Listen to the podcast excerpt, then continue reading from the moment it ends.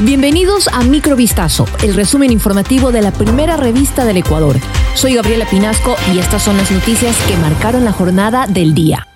La mañana de este jueves 27 de abril se registró un ataque mortal en contra de miembros de las Fuerzas Armadas en la vía a playas cerca de la parroquia rural El Morro en la provincia del Guayas. Los delincuentes emboscaron con fusiles al personal naval perteneciente a la Capitanía de Pozorja que se trasladaba a Guayaquil a cumplir con sus servicios, según informó la Armada del Ecuador. Los militares fueron interceptados por sujetos que se movilizaban en una camioneta y que abrieron fuego, dejando como saldo un militar fallecido y otro herido. Según información preliminar, el fallecido ha sido identificado como Sargento Lema, mientras que el herido sería el capitán del puerto de Pozorja, capitán Ochoa. Alerta por el secuestro de la directora provincial de la Agencia Nacional de Tránsito en la provincia de Santo Domingo de los Áchilas. La tarde de este miércoles 26 de abril, la funcionaria habría sido interceptada cuando se movilizaba en una camioneta doble cabina por la vía Las Mercedes. También se detalló que en ese instante se escucharon detonaciones de armas de fuego que causaron alarma en la zona. Varios testigos habrían visto cómo los antisociales neutralizaron a la mujer y la obligaron a embarcarse en otro automotor. Según información preliminar, la directora todavía no ha sido rescatada, pero se ha confirmado que unidades especializadas de la Policía Nacional trabajan en el proceso investigativo. Horas después de que el asambleísta Peter Calo fuese aprendido por presunta violación contra una joven de 19 años, se instaló la audiencia de la Corte Nacional de Justicia.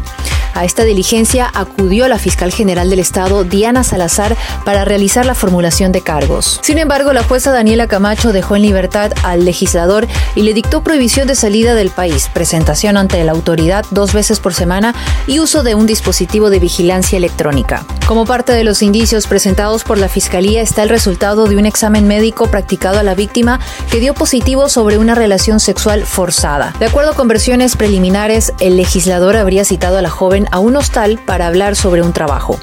El exteniente de policía Germán Cáceres, autor confeso del femicidio de María Belén Bernal, no comparecerá de manera presencial a la audiencia de juicio en su contra.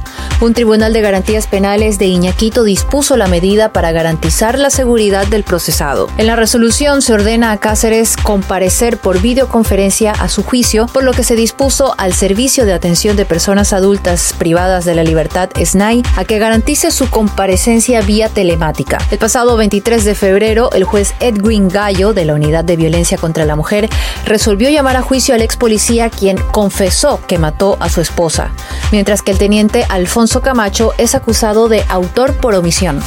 La presidenta de Perú, Dina Boluarte, decretó el estado de emergencia en sus fronteras y ordenó el envío de militares para reforzar los controles ante la llegada de cientos de migrantes que en su mayoría salieron de Chile. Las tropas apoyarán a la policía en los cruces limítrofes con Chile, Bolivia, Brasil, Ecuador y Colombia, en una decisión que según el gobierno también está encaminada a enfrentar al crimen transnacional. Durante una conferencia de prensa, Boluarte enfatizó, la Policía Nacional mantendrá tendrá el control del orden interno con apoyo de las Fuerzas Armadas. Durante esta declaración, la gobernante responsabilizó a los migrantes de la criminalidad que afecta a su país, pues dijo que son ellos los que lamentablemente están cometiendo actos de delincuencia.